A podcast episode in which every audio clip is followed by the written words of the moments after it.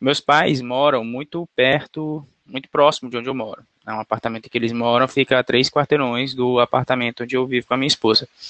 E ainda por cima era no caminho do meu retorno do trabalho. Então, sempre que eu voltava do trabalho, eu passava lá para às vezes para jantar, às vezes para jogar videogame com meu pai, que ele gosta muito de jogar videogame. É, e eles dois são pessoas que não são pessoas de ter muito, assim, não são muito, não tem muitos amigos, sabe? Então são pessoas muito de família e muito de casa, né? Então a gente, eu e minha irmã, éramos, é, somos as principais companhias dele, o meu sobrinho também. É, e por, por conta disso a gente sempre costumava ir bastante lá.